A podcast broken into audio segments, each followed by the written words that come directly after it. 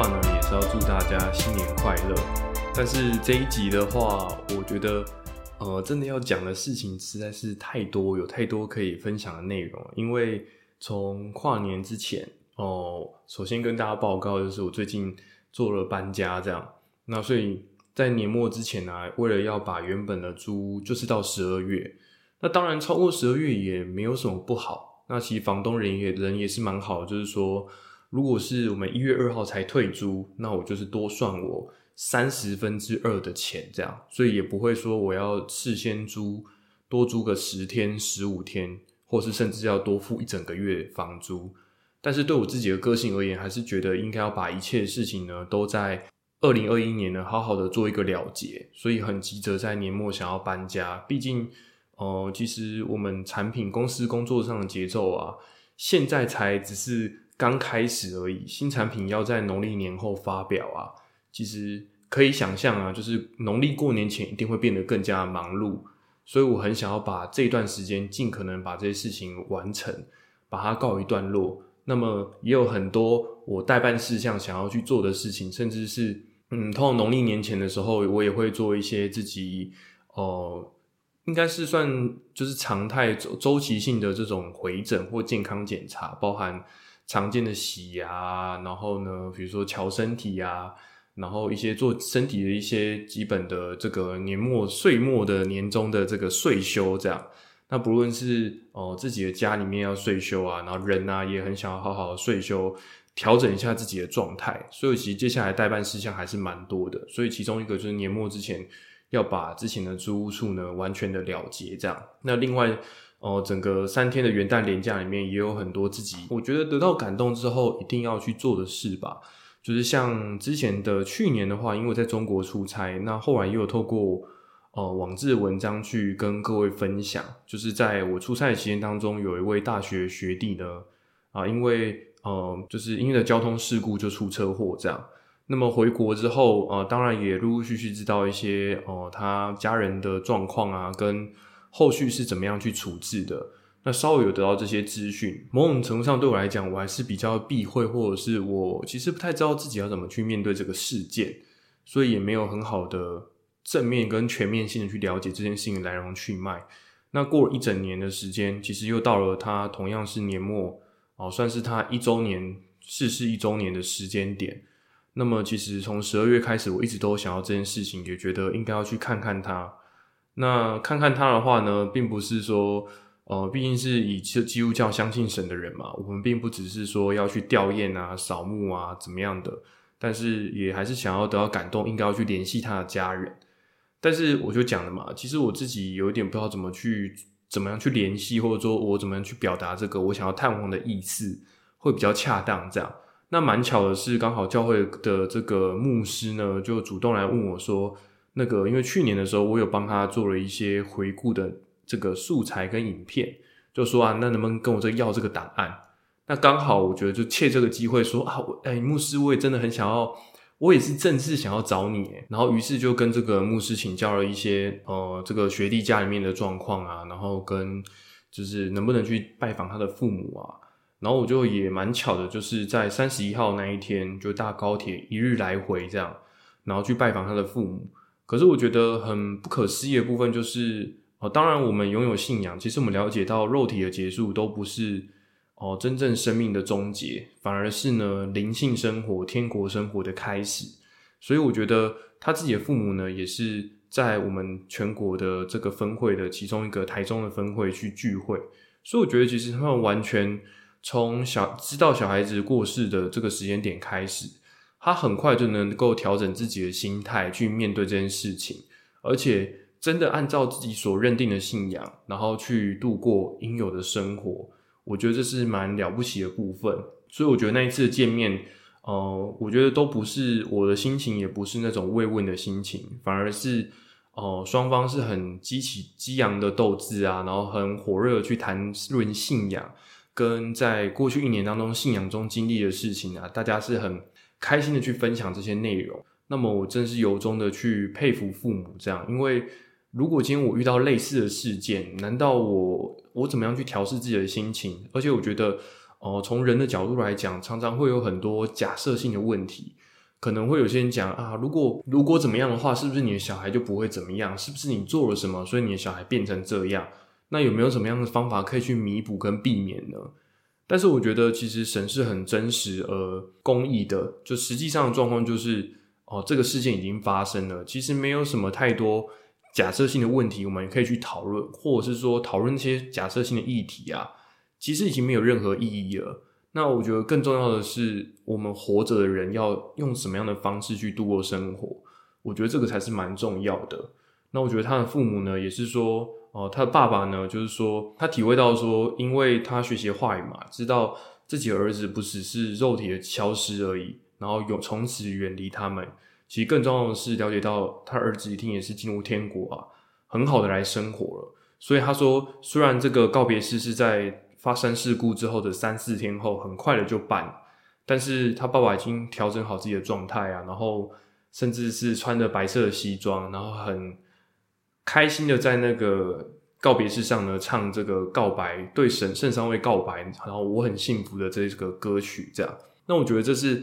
呃，甚至是连他的这个爸爸的家族中的长辈啊，或其他的亲戚是不能接受的。就是你的小孩哦，发生这样的事情，你怎么好像有点不得体这样？那从这个时间点开始，我觉得他们爸爸妈妈，我觉得心态上都调整的非常的了不起。包含在过去一年当中，他们体会到说，哦，虽然儿子的生命很短暂，但是因为要充分的去实践了他的信，把他所学习的这些信仰呢，已经在他有限的生命里面充分的实践了，而且。能够延续到那永恒的生命里头，所以我觉得不会因为他的肉体的寿命很短暂而感到任何的可惜，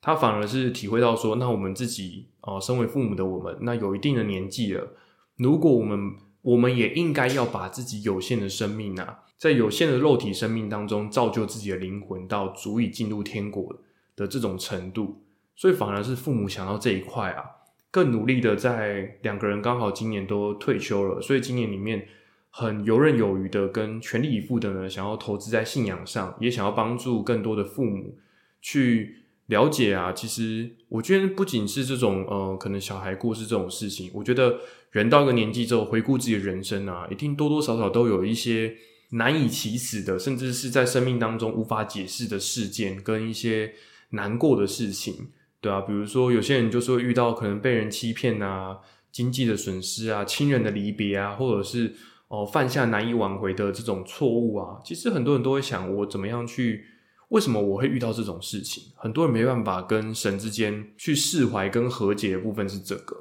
对啊，就是虽然还没有认识神之前，神很爱我啊，神很保守我啊，但是为什么神没有这件事情为什么会发生？然后这么那么难过，令人。痛苦的事情为什么会发生呢？很多人会纠结在这一点啊，所以哦，跟神的关系啊，靠近到一个程度之后就停住了，然后甚至永远都没办法愈合那个伤口。但是他父母说，他们经历过这些事件之后，他们很想要帮助这样的人，能够从那样的阴霾里面走出来，而且最重要的是，希望呃很多更多人啊，不要带着误会神的心情去。面对信仰，或是面对自己的人生，这是他们很想要帮助的部分。所以我觉得跨年当中虽然很仓促的来回，但是我觉得也是哦，坦白讲啊，我去那边我能给他们什么呢？但是最大的部分是，我觉得能够听到这么多见证，我觉得这是最感谢的事情。那此外的话呢，元旦的话，除了呃教会原本的这个每年教会结束都会有所谓的迎新送旧的礼拜。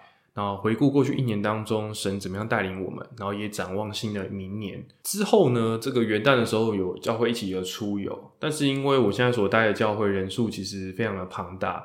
就连我觉得可能对于整个筹备这种新年元旦的活动啊，一直以来都是以着全教会全年龄的人都可以参加为目标去设计的，那么势必会面临到一个问题，就是说。其实教会人数多到啊，我们要一起在某一个空间出现，一起做一件事情啊，都非常的不容易。所以其实想必的，今天全年龄的人，不论是从甚至一岁的人到可能七八十岁的长辈，我们要一起活办什么样的活动，一起做什么样的事情，其实过程当中一定会有一些不方便。然后就我们都想要去参加这件事情嘛，参加这个活动。那因为今年是我来这个教会的第二年。但去年我就在出差嘛，所以算是今年今年难第一次难得呢，可以跟全部跨年龄的人一起做活动这样。那么呃，为了要搭车啊，集合啊。我们有安排了，就是五辆游览车。那这个游览车就是因为人数真的太多了，如果事先可能我们就抓好一定的量，那只要超过这个量的人啊，弟兄姐妹们，如果想要自己前往的话，甚至还要自己开车啊，或自己想其他的交通方式。目前这个行政上或者说能统筹的量就这么多。那其中有一台车就是从这个台北车站出发。那我自己平常的话，其实去教会是要骑摩托车。那加上其实前一天元旦，我想到说啊，前一天跨年应该会蛮累的，然后加上年末事情真的很多，所以当初我报名的时候就是报名从台北车站上车。那对我来说，因为我住淡水嘛，我只要从红线，然后放空的坐捷运下去到北台北车站，实际上也快不到不到四十分钟就到了，所以对我来讲相对是方便，而且也会担心自己年末太累啊。其实骑车是会蛮有负担的，这样，然后也会担心自己的注意力不够集中。然后就去从北车搭车，但想不到也是接近要可能跨年前倒数第二天、第三天吧，就被告知说啊，希望我可以担任这一车的车长。那么，呃，我当然自己其实之前前面几集也分享过嘛，对我来讲就是说，如果我可以胜任的话，我是都很乐意去帮忙这些事情，也很开心呢，有这个机会可以去担任车长这样。但是我觉得，因为整个统统筹人数真的很庞大，实际上也没有什么所谓的。行前会议去统筹大家说啊，车长要做哪些事情？其实什么都没有交代，真的，我我被交付唯一任务就是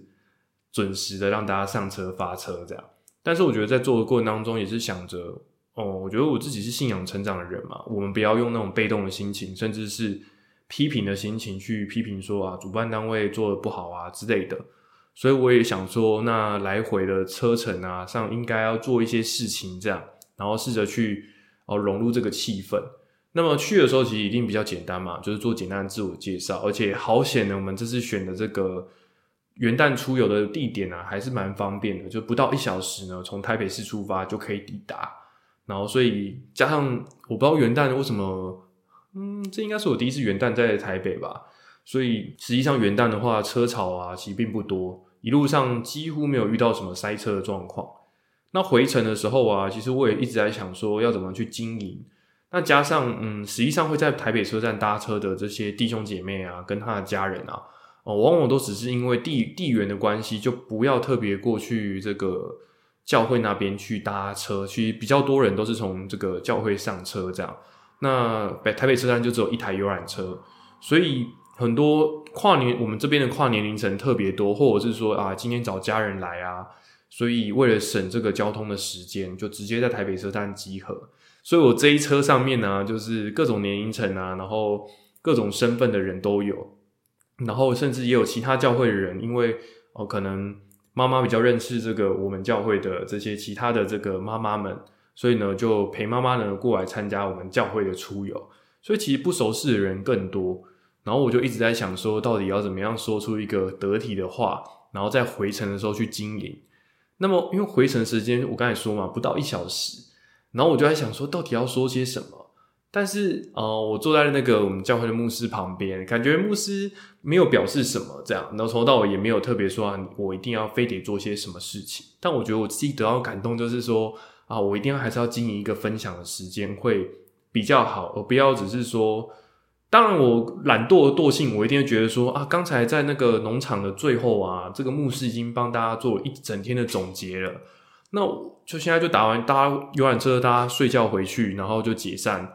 甚至有些弟兄姐妹，然后下次再遇到，已经不知道是可能是圣诞节、中秋节，或是下一次元旦才会再遇到了。所以我自己心情上是蛮挣扎，但又觉得一定要做些什么。然后我就还插了导航，说啊，我我剩二十分钟的时候来进一个分享好了，剩十五分钟的时候来进一个分享好了。那随着时间越来越接近，最后呢，就已经到了这个应该从五股交流道下来之后啊，已经要准备开往台北车站了。然后我就还是觉得啊，不行不行，我一定要经营一个分享的时间，让大家为元旦的一整天的生的行程啊，就是盖上盖子这样。所以我就想说啊，不行啊，我一定总得分享点什么。然后最后我就去跟，还是最后在抵达之前呢，借由这个提醒大家说啊，要准备行李啊，手边的东西啊，不要忘记啊。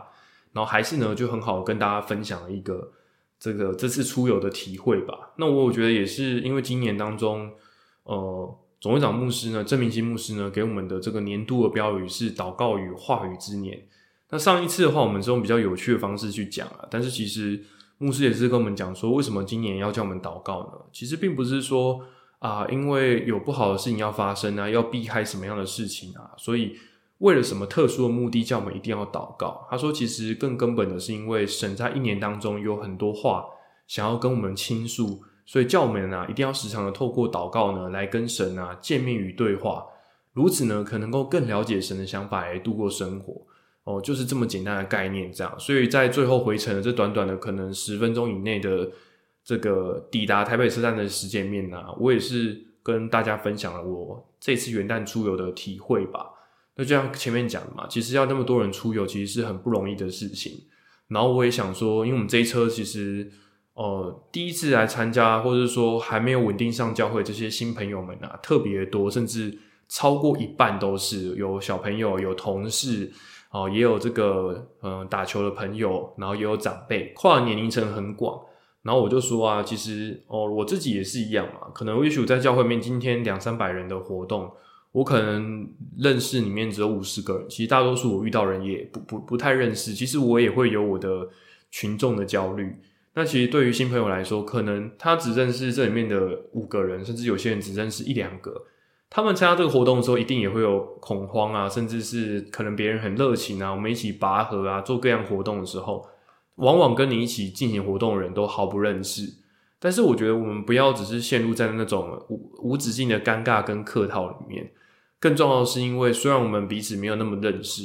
但是因为我们都认识神啊，反而在那个分组当中，我很自然而然的融入在里面。然后我当天其实有很大半的时间，也都不是跟平时我比较熟悉的这个男生上班族一起活动，也有一些教会的爸爸们啊、家庭们啊，然后跟不同的人去互动。其实过程当中，我们不会一直处在那种要破冰的阶段，反而是我们更专注的在进行每个当下要做的事情，然后用很自然的方式去跟每一个人互动。那反而是我觉得自己蛮大的一个突破吧。然后也因为这件事情回顾来看，哦，今年一整年的祷告与话语之年的年度标语的时候，才会体会到说啊，其实也是这样子诶，就跟车上的那些新朋友们去分享说啊，我自己的感受也是，难怪牧师要叫我们时常的祷告啊，因为我们不要让这个，如果我们很少来到神的面前的话，我们永远都会停留在那种陌生感当中。但是如果我们时常的对话跟见面的时候，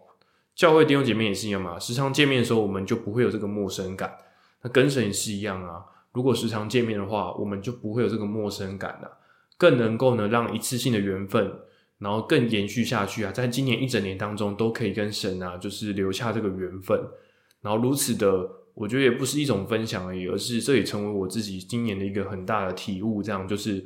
不论如何，不论身处在何处，其实最重要、最宝贵的东西，就是要跟神留下故事，然后留下这个永远的缘分啊，也算是我。从跨年前一天一路到元旦的一个蛮大的体会，这样。那最后呢，这个礼拜一上片的时候，其实就是一月三号嘛，大家听。但是我一月二号的时候呢，也做了很多呃很有趣的事情啊，然后接待朋友们啊，大家一起聚餐。但这里面的故事啊，可能每一个人的故事都可以完整的讲上三十分钟以上，这样。所以我觉得有蛮多内容，也许以后有机会呢，再跟大家分享。但是我觉得也是。这这这三天当中所得到的素材，如果真的要做 podcast 的话，可能可以做个三集到四集。但是，呃，固然会肉体很疲惫吧，然后也会觉得啊，一想到明天要上班，就会觉得啊，到底什么时候可以农历过年呢？我也有好多我想要代办的事项。但是，哦，从一年开始，我觉得很充分的跟信仰的家人们一起度过了，所以这是我觉得特别深具意义的事情。然后年末很忙碌嘛，那过去两个礼拜里面，其实也算是我自己在工作上的一个小小的有趣的故事，就是跟各位听众说呢，我自己在公司里面去做专案啊，有一个很特别跟很神奇的地方，就是实际上我的直属主管呢，我平常做的专案啊，并不是由我的直属主管来负责的，可以大家可以想象呢，可能是两个 A 团队跟 B 团队。那实际上我做的专案呢，都是属于 B 团 B 团队的主管在负责的，所以在执行专案的时候啊，我面对的都是这个 B 团队的主管。那往往在专案上会有一些尴尬的地方，就是其实 B 主管有时候不知道该怎么样去要求我们这样，因为我实际上就不属于他的课，所以有时候一些比较琐碎跟麻烦的事情啊，他完全不会来找我讨论，他就会把这些琐碎比较麻烦的事情分配给他自己课的人这样。那么也是因为这个专案的特性啊，导致我跟我自己实际上的直属主管啊，嗯，一年两年到职两年以来啊。几乎互动真是少之又少。呃，我们之前有跟大家分享说，我做那个专利的研发嘛，那个其实就是由专利研发就是由我的直属主管来负责的。但是其实我的直属主管他本身也不是这种纯理论跟演算法研发的专长，他擅长的比较多是一些硬体相关的经验。所以其实，在开发的过程当中，它比较多都是接受我们的量化的报告。至于要怎么样细部的去调整啊，好技术面的指导啊，他基本上是这也不是他擅长的事情，所以他只要负责去盯我们的进度而已。所以往往两个礼拜一次的会议，他也只是点点头，然后告诉我们说哪些要调整。所以我跟他的互动啊，这两年以来啊，真的是少之又少这样。但很难得的部分，就是在最后跨年前的这一这一两周里面呢。因为新产品的研发有很多硬体上的部分的新技术要导入，那面对这些问题的时候啊，基本上就是我原本真正的直属主管呢，他跳下来去协助我做这个硬体的验证。那这些东西其实它本身背后也是有很多的学问在的，就是这种喇叭单体啊，跟声音处理相关的内容啊，其实它有很深的学问你在里面。但是从学校体系里面一直以来，它不会有一个正式的管道，让我们可以有系统性的去学习这些内容，这是很实际的状况。那在实物上的话，对他们对主管来说，他们往往看到一些数据或量测的结果，他们可以立立刻联想到很多设计上的问题，以及如何透过调整我们产品的设计啊，去解决这些声音的这种硬体设计上的这些缺陷。他们可以很快速的联想到各种不同的方法。那么，所以过去往往都是我们做遇到问题之后啊，丢给他主管就可以去。直接告诉我们该怎么样去做，甚至是直接就帮我们处理掉了。所以，我们哦，对我而言，我很少有机会去学习这些硬体的知识。只有学校那些是理论性的东西嘛？那当然，理论性的东西有教科书、有教材，你可以去学。但是，这种实物上的东西，真的，我觉得它是一个很封闭，跟我觉得它是一个很封闭又冷门的学问，这样。那透过这两个礼拜里面的一些工作上的实务合作，我自己觉得蛮感谢的部分是可以跟我真正实质上的直属主管去有很多合作的机会。他告诉我目前硬体遇到什么问题，然后量测的结果代表着什么意义，这样，然后并且要我透过实际上的实验啊去解决问题。那这两周里面其实有很多那种实验都一再证明我们之前的产品的设计是有问题的，必须要在呢量产之前呢尽可能去解克服这些问题，然后请厂商去调整。那么虽然这两个礼拜面是蛮灰心跟挫折的，因为一再的验证说我们过去的设计是有问题的。但是我觉得，呃，我们跟厂商的心境是都很开心的，因为毕竟能够找到问题，然后找到解决问题的方法，这其实还是最让人开心的部分。因此，哦，也回到呢这个一月二号的餐叙，跟朋友一起吃饭啊。那虽然细节上我没有时间跟大家分享太多，但是我觉得，哦，透过年末当中朋友们一起分享啊，然后见证过去一年当中所发生的点点滴滴啊，哦，我自己觉得。最根本的、最开心的事情，还是因为我们带着属神的信仰，然后来度过生活，然后并且在年末的时候，证明新牧师也是鼓励我们一定要更多的祷告，跟神更多的交通。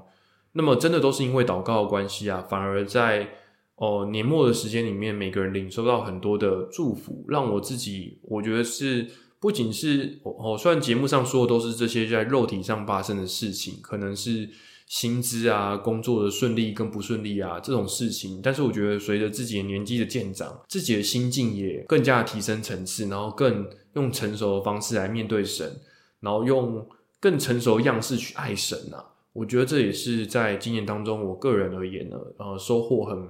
很丰富的礼物。这样，那另外现在工作当中，虽然说我也是蛮稳定的，那我也会觉得说未来有机会的话。一定也会想要展望更好的职位啊，更好的待遇啊，所以年末的时间里面，跟这个我真正的直属主管有这个这么多频繁的互动啊，我觉得是对我来讲也是终于又学到一个很不一样的东西，然后被得到栽培的感觉。然后甚至我也跟同事开玩笑说，这可能是我到职两年以来啊，跟我的主管呢说最多话两个礼拜这样。所以我觉得从中真的又得到了不一样的这个锻炼跟造就。这个也是我觉得在现有的职场里面，已经既有的这些业务都很上手的情况下，我怎么去突破自我啊？算是我觉得在年末里面又找到一个不一样的方向，然后甚至是。我可以把这些这两周里面经历这些事情记录下来，未来呢，我还是可以持续的找同样领域跟同样类型的资源呢，去找到一个管道啊，可以去继续的截取这方面的知识啊。哦，这是我我觉得算蛮幸运的事吧，因为毕竟哦，同就像之前讲嘛，其实以往遇到这种事情，很多时候主管都是下下下几个命令，然后或者是啊，我我只是把资料的实验结果丢给他。那他自己怎么样去跟厂商协调讨论啊？这些细节我都是被排除在外的哦。对，所以信任感上跟亲密性的互动上，我觉得跟自己的直属主管啊有更多一点的认识吧。然后真的，嗯，今年可以看得出来，他对我的依赖度跟信赖度是直线上升，这样。所以我也特别期待，就是崭新的一年当中，甚至是期待自己的职涯。怎么样下一个发展啊？当然，我每个人都会有焦虑，就是觉得说，那我现在已经对这个职位很熟悉啊，那我是不是真的有能力去挑战更好的职位呢？我觉得以我现在这个年纪，未满三十，然后工作经验也还没超过五年的人来说啊，一定也会有这种自我怀疑吧。所以，能够多学一点点，更加充实自己啊，这都是在年末时间里面让我觉得很值得把握的部分。那特别上一集有跟大家分享这个流氓精神嘛，那么也经过一周当中的转化跟这个沉淀，我觉得，嗯，当然讲流氓精神会觉得一一方面是有趣，然后我觉得另外一方面也是更想要见证自己，也很想要去见证自己在属灵属肉上的成长跟变化。但换一个角度来讲，就是到底我们信仰的目的是什么呢？其实。哦，最重要的部分是，虽然我今年一直以来哦有机会遇到大学的学弟啊，都会跟他们分享说啊，其实为什么我们要上教会，为什么我们要相信神呢？其实最重要的是，我们要体会永恒的精神。我们做的一切事情都是为了永恒的价值。我们认定这个永恒的价值啊，决定为了这个永恒的价值而活啊，所以我们聚集在一起。所以呃，到了今年的这个尾声的时候，我真心的认定啊，真的。其实我们最重要的，我们要传达的，身为相信神的人，身为一个基督徒，我们要传达的东西，其实就是这个永恒的价值。在这个永恒的价值之上，我们达成这个永恒的价值的过程当中呢，神额外的那些祝福，其实都是神额外多出来给我们的部分。但是哦，为什么我们得到这么多祝福呢？其实回过头来看，因为我们已经拿到了一个最大的祝福，就是永恒的祝福。而且我们也认定这个价值啊，持续为这个价值而生活啊，这才是最大的礼物。剩下这些周边的零零角角啊，加薪啊，然后得到更好的工作机会啊，买房买车啊，然后职位的升迁啊，然后这些部分，甚至是在信仰上的奔跑哦，可能在教会当中担任更大的使命啊，拥有更好的职分啊，那我觉得这些东西其实都像是利息。或者是回馈金一样的，然后额外的这些枝微末节的东西，那我我们觉得透过跟朋友的聚餐，发现其实我们大家也都没有陷入在这个物质上面。虽然我们见证东西都是很实际、现实面物质的东西，但是我觉得真正开心的部分就是我们都是体会永恒价值的人，而且我们是为了传达这份永恒的价值啊，持续的聚在聚集在一起，然后一起努力啊啊！这成为我在今年年度最后都已经跨年呢，跨到二零二二年了。回想起来呢，在年末这元旦连假三天里面啊，虽然累得要命，现在还在那边录 podcast，等下还要剪辑上传，但是我觉得还是觉得很开心，能够跟拥有这样的人生的际遇吧，然后能够认识神，然后在可以被使用的位置上去生活，我反而觉得这才是最最有价值的事情，因为我达成了永恒的生活嘛。那我更想到的是，我也想要更帮助更多人达成永恒的价值。然后能够领受到这份永恒的祝福啊，这是我想要所说的事情。那么呢，就在最后呢，再一次的祝大家新年快乐。那一月的话，我预计会做这个 podcast 节目到农历新年前。那农历新年后呢，虽然我下一波的主题大概第二、第三季的主题也想好了，但是可能也会让自己休息一下，然后不会立刻的去做新的节目，但大方向我已经想好了，可能会想要在节目中加入一点点这个圣经的环节，让更多可能你今天挑到某一集去看的时候，可以更自然的融入这里面。哦，这算是我的构想。那第二季的结尾，我们也会一个特别节目，也就是下下礼拜的时候，我们应该会放一个特别节目啊，来跟大家做一些分享一些不一样的主题吧。那就请大家就拭目以待哦。那我们就下一集再见啦，拜拜！赶快剪辑，赶快上传啊，拜拜。